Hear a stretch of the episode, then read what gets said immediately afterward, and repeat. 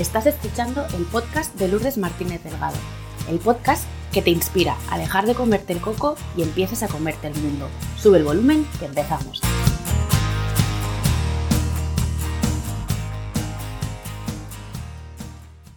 Hola a todos, ¿qué tal? ¿Cómo estáis? Espero que bien. Hoy estoy muy feliz y muy contenta porque me encuentro muy bien acompañada por una gran compañera y mejor persona y me hace mucha ilusión presentaros a Coque Pons. Como digo, es compañera, una excelente profesional y sin más dilaciones le voy a dar paso para que nos diga quién es, a quién ayuda y cuál es su misión. Muchas gracias por esa presentación tan fantástica. Bueno, pues eh, yo soy Coque, básicamente, y, y tengo algunas etiquetas, como podría decir que soy coach, soy consultora, pero básicamente me dedico eh, a acompañar a personas y organizaciones en sus procesos de cambio y de transformación. Y sobre todo también a, conectar a las personas con su potencial humano. Y bueno, es algo que el otro día pensaba y, y, yo inicialmente pensaba que no me había dedicado a esto toda la vida, pero realmente luego me puse a echar un poco la mirada hacia atrás y, en el fondo es algo que, llevo haciendo de manera innata, pues yo diría que desde que empecé mi carrera profesional. Porque primero empecé en el mundo de la empresa, en, el, eh, del lado de, Internet y el desarrollo, en el año 95, cuando casi nadie conocía Internet. Y he acompañado sobre todo a muchas personas y a muchas empresas precisamente a dar ese salto de lo analógico a lo digital. Siempre añadiendo también una componente de, estar centrados en lo que en el ámbito digital se llamaría centrado en el usuario, que en realidad es centrado en la persona, ¿no? Y de un tiempo a esta parte, pues me dedico a lo mismo, pero también incluyendo otros aspectos que yo incluía un poco en mi vida diaria, pero que, al final he integrado en, el desarrollo profesional qué bueno esto que, compartes con, nosotros y qué, qué manera de conectar con, el momento actual, ¿no? De, cambio que estamos viviendo y, cómo nos compartes que es algo que tú de alguna manera u otra eh, has hecho a lo largo de toda tu carrera profesional. Yo te iba a preguntar que si siempre te habías dedicado a esto o cómo has llegado hasta aquí, porque uno de los lemas eh, que me gustaría que caracterizara este post es un poco algo que compartimos y es esto de bienvenida a tú y tu historia.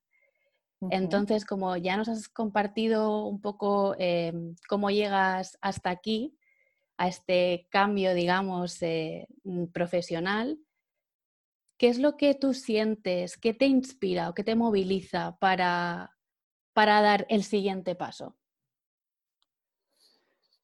A mí personalmente, eh, mm, la verdad es que yo diría que en mi caso es algo que surge de manera espontánea y, lo, que me, lo que de alguna manera me moviliza y me inspira es tener coherencia conmigo misma, ¿sabes?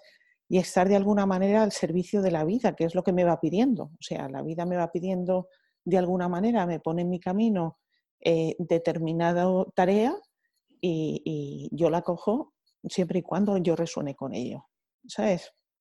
Y antes hablabas de que estamos en un proceso de cambio y mm, de un tiempo a esta parte, yo te diría que de cinco años o así, eh, yo antes me dedicaba a la transformación digital y pensaba que, la sociedad lo que estaba trabajando era por la revolución digital, por decirlo de alguna manera. y yo creo que eso ya es un tiempo que ha pasado y a mí ahora mismo lo que me moviliza es creer que lo que estamos trabajando es para la revolución del corazón, por decirlo de alguna manera, ¿no? Pero ya no solo desde el ámbito personal, sino también desde el ámbito de la empresa, ¿sabes? Porque en ese sentido yo siempre he pensado que las empresas existen porque tienen un fin a la sociedad. Y si la sociedad ha superado ya eh, un determinado paso en su historia, que es la adaptación a una nueva generación, a unos cambios tecnológicos, ahora tiene que ir más allá, ¿no?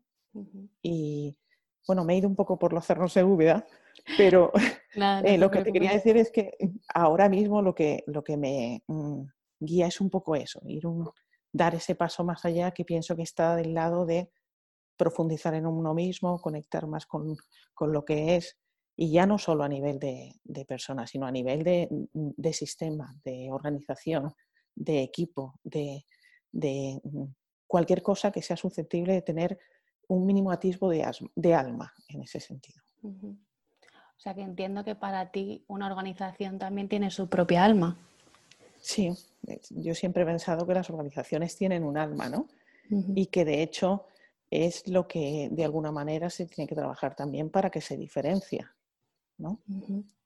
Y creo que, que mm, tienen alma porque de alguna manera están vivas, o sea, se crecen, se adaptan. Eh, mm, luego, obviamente, las organizaciones pues tienen unos valores, una misión y una visión, pero sí también hay como una cultura que lo engloba todo, que es eh, lo que de alguna manera da forma a ese alma. ¿Y qué papel crees tú que juega la persona dentro de ese alma de la empresa? Pues ahí eh, yo pienso que, eh, mm, básicamente más allá de, los socios fundadores, por decirlo de alguna manera, que pueda que tengan un propósito determinado, eh, mm, la persona mm, de alguna manera para ser feliz tiene que sentirse útil, ¿no? Entonces, cuando tú vibras con el alma de una empresa determinada o con el propósito de esa empresa, obviamente te vas a sentir más útil, más al servicio y de alguna manera encajarás mejor en esa empresa. Y ese propio encaje lo que hace es retroalimentar por quizás lo que vendría a ser la fuerza vital de la empresa en este caso. Entonces, según lo estás planteando y yo me está llegando, hay un compromiso entre persona y empresa.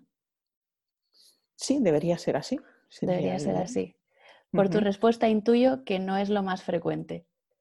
No, porque desgraciadamente muchas veces lo que pasa es que trabajamos para sobrevivir, ¿no? O sea, para tener un, eh, un salario a fin de mes, para poder pagar las facturas, para no vernos con el agua al cuello mm. y, muchas veces pues somos infelices por eso, porque realmente a lo mejor nuestro propósito no vibra con lo que está sucediendo en la empresa y tenemos un propósito individual que, que no es el camino que estamos llevando a nivel táctico y ahí es donde se genera conflicto, ¿no?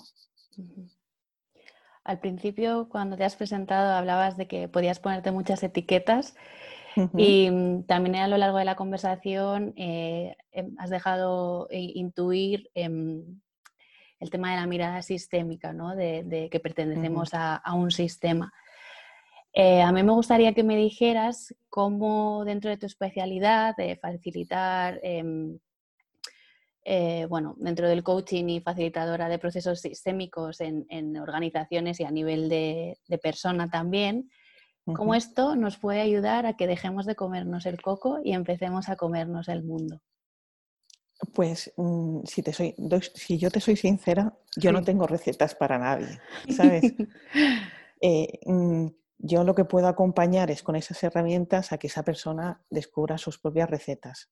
Pero sí te puedo hablar a título personal de lo que me ha pasado a mí con lo sistémico. ¿no? A mí eh, lo sistémico me ha dado como un pequeño manual de instrucciones de cómo funciona la vida, porque eh, los seres humanos somos seres sociales y muchas veces inconscientemente eh, resulta que entramos en conflicto con un grupo al que pertenecemos o simplemente el grupo en sí pues tiene un problema o hay un desalineamiento entre los miembros y lo que me ha proporcionado a mí la mirada, sistémica ha sido como unas reglas del juego, que lo que me ayuda es saber o a identificar eh, mm, mm, para qué esos problemas que surgen son una solución. Y la solución lo que te aporta es equilibrio, bienestar, eh, mm, o sea, muchas cosas que, que, en el fondo nos hace falta a todos. ¿no? Y son unas leyes muy básicas, pero que realmente permea, yo desde que tengo la mirada sistémica mm, creo que lo permea absolutamente todo. Para las personas que nos escuchen por primera vez o que sea el primer contacto que tienen con los sistémicos, ¿podrías darnos unas pinceladas básicas de lo que es este enfoque, esta mirada y cuáles son esas reglas del juego eh, que lo rigen? Pues mira, hay unas, mm, unas leyes sistémicas que, que, mm, rigen, eh, pues por ejemplo, el sistema familiar, ¿no? El sistema familiar pues diríamos que serían las leyes del orden, de la pertenencia y el equilibrio. La pertenencia es que todo el mundo tiene derecho a pertenecer a ese sistema. Con eso te pongo un ejemplo. Eh, mm, si tú eres, eh, si tú tienes un hermano y te enfadas con tu hermano, por mucho que le digas, tú ya no eres mi hermano, tu hermano va a ser siempre tu hermano, ¿sabes?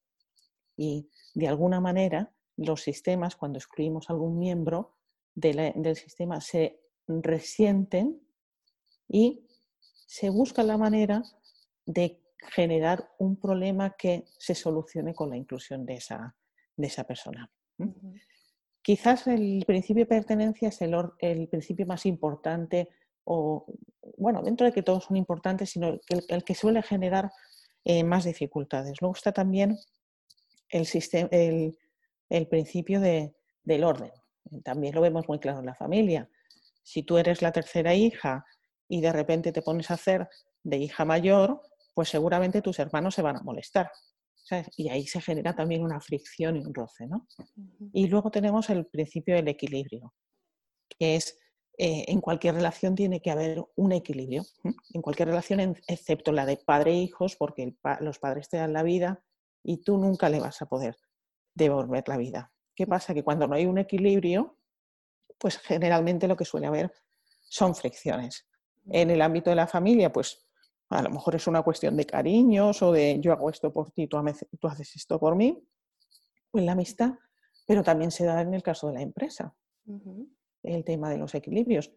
Y no es solo una cuestión económica, sino también tú puedes tener un salario emocional por parte de la empresa o un salario eh, base a reconocimiento, ¿sabes? Pero el caso es que cuando no hay un equilibrio, pues suele haber esa fricción, el sistema se resiente y a partir de ahí pues surgen ciertos problemas. Y a mí esas tres leyes, de alguna manera, me han dado como unas, unas lentes que me ayudan a entender, pues, mm, si yo echo la vista atrás, dónde he metido la pata, mm. Eh, mm, cómo podría haberlo evitado.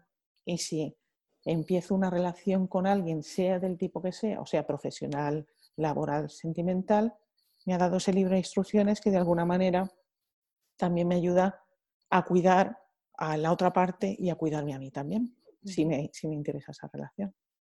Y ojalá tuviéramos en realidad esa visión sistémica todo el mundo, ¿sabes? Porque yo creo que quizás eh, mm, al planeta le iría mucho mejor sobre todo pensando en esto de la crisis, del COVID y estas cosas.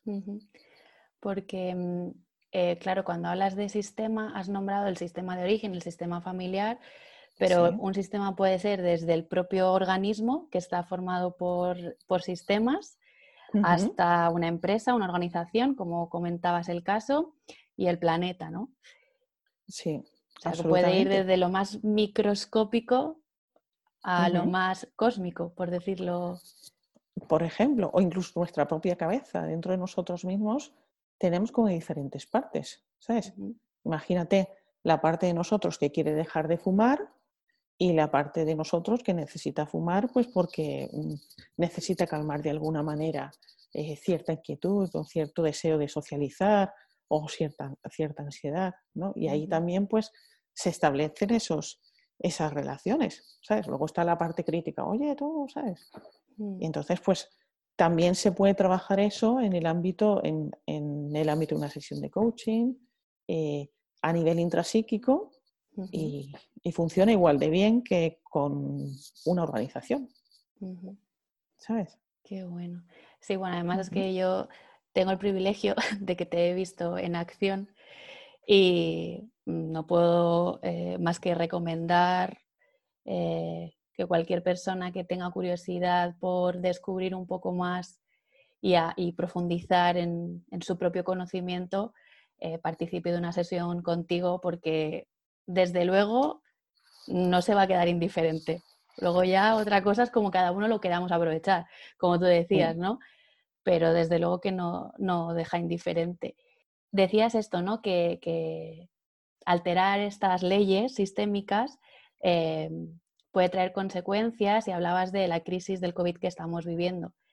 Y yo he leído en tu blog uno de tus últimos artículos que enfocabas esta crisis con unas gafas sistémicas y me gustaría que mm, compartieras con nosotros cuál es tu opinión con ese enfoque de lo sistémico. Bueno, pues eh, nosotros generalmente lo sistémico partimos de la base de que eh, mm, los problemas son algo que se necesitan para solucionar algo que ha sucedido a nivel sistémico. O sea, los problemas necesitan ser vistos de alguna manera, ¿no? Entonces, pues eh, poniéndome esas lentes, eh, mm, yo mm, lo, que veo, a ver si, hago memoria y me acuerdo bien, eh, pues lo que veo básicamente es que había como estas esta crisis está como trayendo a la superficie diferentes cuestiones que estaban relacionadas con los principios sistémicos. Pues, por ejemplo, con el principio de la pertenencia. ¿Sabes? Eh, mm, que la pertenencia decía todo el mundo tiene derecho a pertenecer. Esta crisis es una crisis que es 100% global, o sea, no es una crisis que tenga que ver ni con países, ni con ideologías, ni con razas. ¿sabes? Y la única solución de parar esta crisis es teniendo en cuenta que mm, en realidad todos, todos pertenecemos al mismo sistema. ¿sabes? Todos pertenecemos a este planeta Tierra.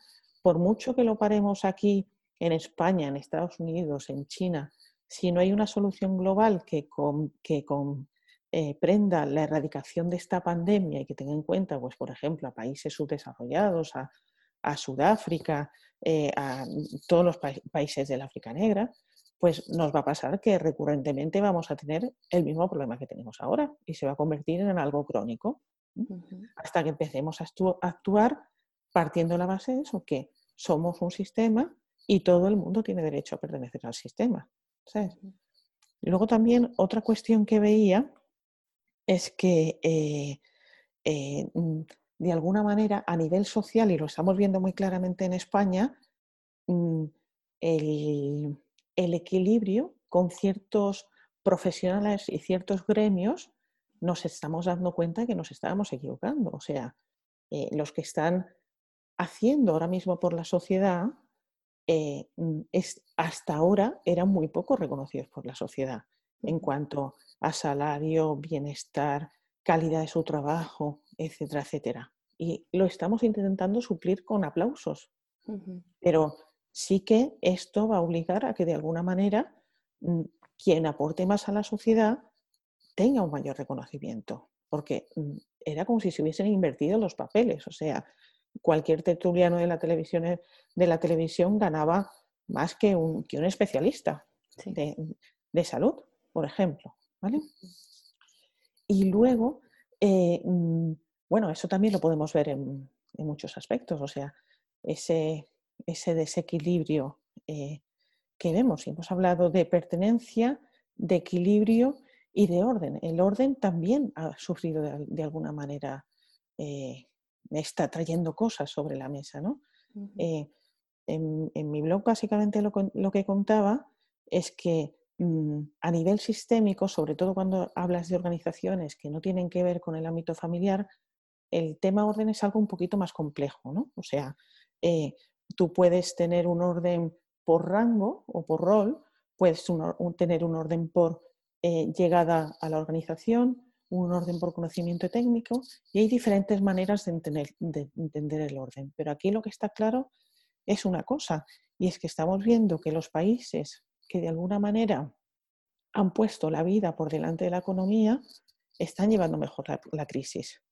Porque es que sin vida, sin, sin, sin, vida no hay trabajo y sin trabajo no hay economía. Esto es como una ficha de dominó. O sea, si cae la vida y no le, hagamos, no le hacemos ni caso, pues va a llegar un momento en que no va a haber ni, ni economía. ¿no? Entonces, en ese sentido, pues el orden también nos está poniendo algo sobre la mesa. ¿no? Y básicamente esos eran los tres, mm, grandes hitos que, encontraba yo a nivel sistémico en esta, en esta crisis. O sea, un problema gordo que está poniendo sobre la mesa tres cosas que son una realidad y que según las leyes sistémicas no acaban de, funcionar bien. Y nos está haciendo replantear muchas cosas a todos. Mm. Y esperemos que no se quede todo en, mm, en promesas, sino que realmente quienes tienen la sartén por el mango, que todos tenemos un poco la sartén por el mango, porque todos podemos hacer algo. Por nuestra parte, pues seamos capaces de empezar a mirar esas cosas que estaban por debajo de la línea de flotación y que la crisis lo que ha hecho es, ¡boom!, nos lo ha puesto directamente en la, en la punta del iceberg. ¿Tú dirías que para ti esta crisis es una oportunidad de crecimiento? Totalmente. Yo pienso que, eh, que debería ser una oportunidad de crecimiento. Lo que pasa es que sí que me estoy dando cuenta que mm, a nivel individual está viendo como dos bandos, o sea, aquellos que tienen la energía focalizada en el problema y aquellos que tienen la energía focalizada en la solución. O sea, aquellos que lo que hacen es eh, mm, enfocarse en no hay mascarilla, no hay respiradores, y los makers que están construyendo pantallas en, eh, protectoras en sus impresoras 3D, o los, las fábricas de coches que están haciendo respiradores, o las señoras que están cosiendo mascarillas y, batas, o los psicólogos y los coaches que están ofreciendo sesiones de, coaching eh, gratuito para, este tema. Entonces, de alguna manera, eh, se ha como polarizado la situación, o sea, está uno y está otro. Pienso que debería ser una, una oportunidad de crecimiento para todos, que eso sería lo maravilloso de esta crisis. Porque según has dicho, eh, el problema si no se le presta atención, al final termina reapareciendo. Sistémicamente suele suceder. Sistémicamente suele suceder. Sí. Los sistemas lo que buscan es la manera de volver a su estado ideal. Volverá, yo no sé si será una pandemia o lo que sea, o una tormenta solar, yo qué sé, mm. ¿sabes? Pero sistémicamente mm, sí que suele suceder esto, este tema, por lo menos desde, desde mi experiencia. Desde tu experiencia, desde tu sabia experiencia aporto yo. Bueno, desde mi experiencia del día a día.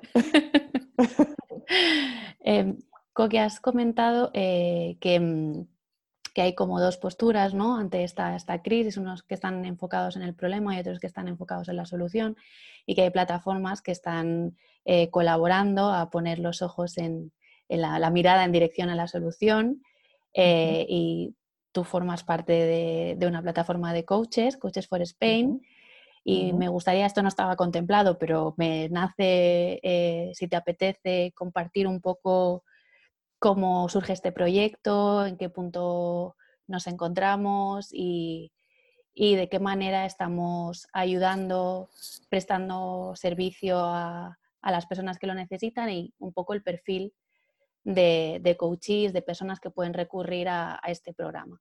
Bueno, pues eh, la plataforma, como bien sabes, porque tú también eh, perteneces a ella, pues surge yo creo que de la mm, más absoluta conexión con el futuro emergente. O sea, en un grupo de WhatsApp de coaches en, el que estábamos nosotras dos, el, el viernes, creo que fue el viernes antes de que nos confináramos todos, de repente dijimos, eh, mm, va a haber mucha gente que va a necesitar simplemente conversar para poder afrontar estos tiempos de incertidumbre y poder acceder a, los recursos que, quizás en ese momento pues pensaba que no tenía. ¿no? Entonces, pues en cuestión de un día aproximadamente, yo diría que de una manera muy ágil, pues ha ido surgiendo esta plataforma. O sea, mm, primero fue, y es un concepto muy básico, que es un espacio, que es una landing page en una web, donde hay un formulario y donde tú, si crees que necesitas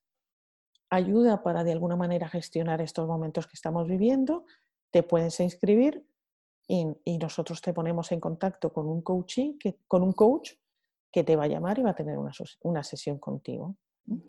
Son sesiones de coaching o, con, o, conversación cuyo objetivo básicamente, sobre todo, es que mm, primero tú converses y después que conectes con tus recursos para poder sobrellevar mejor esta situación o poder encaminarte hacia un objetivo determinado que tengas asociado a esta situación. Y bueno, pues puede estar al alcance de todo, de todo el mundo, o sea, entre los coaches que hemos tenido, hemos tenido algunos sanitarios, hemos tenido algún paciente, eh, personas pues, que tienen ahora mismo un momento de incertidumbre e inseguridad eh, profesional, pues porque estamos mm, viviendo momentos duros en, el ámbito profesional, mm, personas que de alguna manera necesitan gestionar eh, mejor sus recursos para poder sobrellevar mejor el confinamiento, etcétera, etcétera. Y luego también, pues asociado, hay una serie de, de sesiones de mindfulness y meditaciones que dan también unos compañeros, pues que son muy útiles, la verdad. Y tanto, y tanto que sí. Sí. Em, más o menos, ¿cuántos? Sí que es cierto que, que, digamos, la participación de coaches nos abrumó. No esperábamos que hubiesen casi 24 horas un centenar de coaches disponibles queriendo poner eh, su servicio eh, em, altruistamente para, aportar su granito de arena. Me gustaría que me dijeras a día de hoy más o menos cuántas personas forman parte del grupo de coaches y a cuántos coaches hemos dado soporte. Pues mira, yo creo que ahora debemos estar por los 310 o 315 coach, o sea, compañeros nuestros que deciden hacer sesiones online gratuitamente y hacerse un hueco en la agenda para ponerse al servicio de quien lo necesite. Y coaches, pues yo creo que ahora mismo debemos estar por los 120 o así. Es una mm, iniciativa que se ha eh, propagado muy bien entre nuestros colegas de profesión, pero que todavía tendría que llegar mm. a, o, bueno, tendría o, todavía está a disposición de muchos más coaches o personas que lo necesiten. Mm. Mm. y que bueno, lo único que hay que hacer es difundirlo. Sí, lo pondremos también en las notas del podcast para, para que quien esté interesado pueda acceder sin ningún tipo de problema. Y, mm, y me gustaría también, em, voy a romper un melón, ¿vale? Contigo, si te apetece. Vale. Eh, sabemos y somos conocedoras de que han habido plataformas similares que han tenido cierta dificultad para seguir ejerciendo, digamos, su propósito, su misión de, querer compartir, porque hay una confusión en cuanto a lo que un coach eh, puede o no puede hacer en, comparación con otra profesión como es la de un psicólogo, ¿vale? Y además hablamos de casos muy concretos que pueden tener unas necesidades muy específicas. Entonces me gustaría eh, romper una, flecha, una lanza a favor de, los coaches para que nos comentes eh, cómo es el protocolo que se sigue cuando percibimos o observamos que la persona que requiere una sesión em, necesita otro tipo de ayuda. Bueno, eso es, es algo que, a cualquier coach de alguna manera en la formación le, enseñan. O sea, eh, mm, eh, la labor del coach está orientado hacia el futuro y hacia conectar con los recursos y dar una solución. Y yo pienso que la labor del psicólogo está quizás más orientado hacia revisar el pasado y ver qué, pasa, qué sucede. Luego, pues asociado a esta situación, pues eh, obviamente hay personas que están viviendo episodios muy duros de ansiedad, de depresión, mm, o sea, de, un tipo de, mm, de, sintomatología que de alguna manera nosotros como coaches no estamos capacitados para atender. Entonces, nosotros en ese sentido, cada vez que identificamos una persona que entra a través del formulario y que nos cuenta un poquito lo que está sucediendo, eh, más allá de que en el formulario dejamos muy claro que estos son sesiones de coaching y conversación y que no se trata de ningún tipo de terapia, lo que hacemos es, si esa persona aún así ha entrado y nos dice que tiene, está, tiene una depresión o que tiene ansiedad, eh, les comentamos que hay una iniciativa del Colegio de Psicólogos y, les pasamos los datos para que acudan a esa iniciativa del Colegio de, Psicólogos. También sucede que dentro de nuestra base de datos hay muchos profesionales que son coaches y psicólogos. Y que sí, que ellos podrían atender a estas personas, pero claro, esta iniciativa es una iniciativa que nace para dar sesiones de coaching y conversación, pero no para hacer terapia.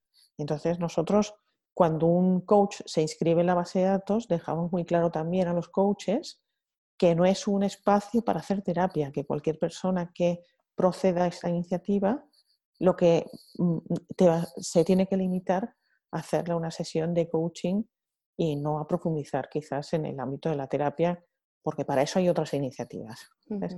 Y básicamente lo gestionamos de esa manera. Puede, vamos, no creo que se nos haya escapado ninguno, porque cuando tenemos eh, alguna duda contactamos inmediatamente con el coaching y profundizamos en sus necesidades y a partir de ahí ya pues le, derivamos.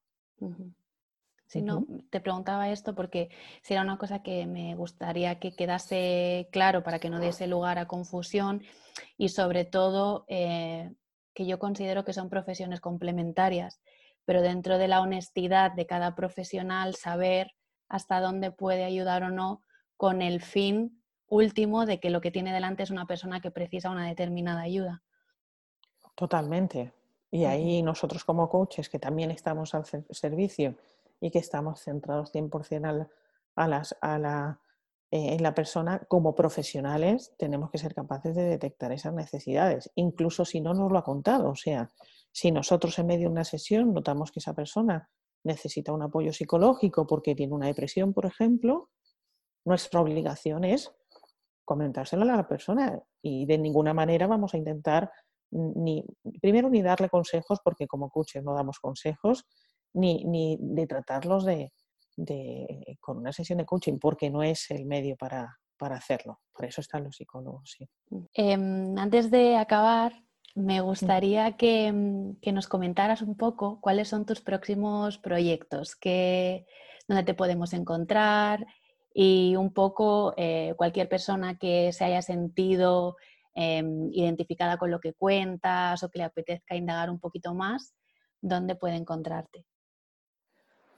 Bueno, pues eh, mm, mis próximos proyectos, pues es difícil, la verdad, ¿sabes? Porque yo soy una persona que realmente está muy eh, apegada a ese futuro emergente, ¿no? Y ahora, por ejemplo, estoy muy eh, involucrada en el desarrollo de un programa de implantación de la cultura agile en una organización, que incluye no solo lo que es formación agile, sino también transformación cultural.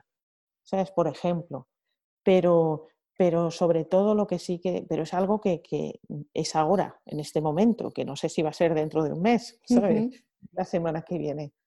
Lo que sí que creo que, que va a ser un continuum en, en mi desarrollo profesional va a ser las sesiones individuales, porque es algo que realmente a, muy, a mí me, me llena mucho y que de alguna manera es el, el core de mi propósito, ¿no? Ese que acompañar a las personas a que conecten con su potencial, ¿no? Entonces, pues allí seguro que voy a estar, ¿sabes? Eh, yo creo que en el ámbito de, de, las constelaciones sistémicas también seguramente voy a estar y de la consultoría y bueno, por eso te decía también que no me gustaba ponerme etiquetas, porque es que ahora sí, soy coach, pero ¿quién te dice que mañana no soy instructora de parapente? ¿Sabes? No lo sé. Claro. ¿Sabes?